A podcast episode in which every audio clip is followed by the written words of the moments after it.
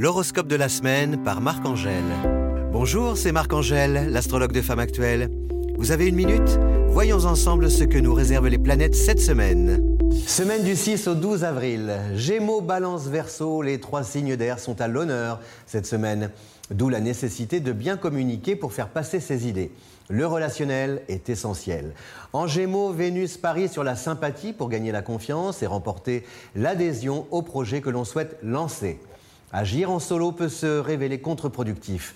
La mission consiste donc à s'entourer de personnes compétentes et bienveillantes qui aideront à atteindre le but fixé. En verso, Saturne recommande une organisation béton pour être certain d'honorer ses engagements. Là encore, l'entourage peut se révéler d'une grande efficacité en assurant le relais pour aider à tenir les délais.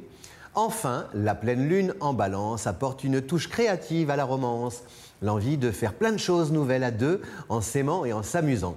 Tout serait parfait si notre fameuse pleine lune ne s'opposait au soleil en bélier, ce qui crée un décalage entre l'image que l'on projette et la manière dont l'entourage nous perçoit.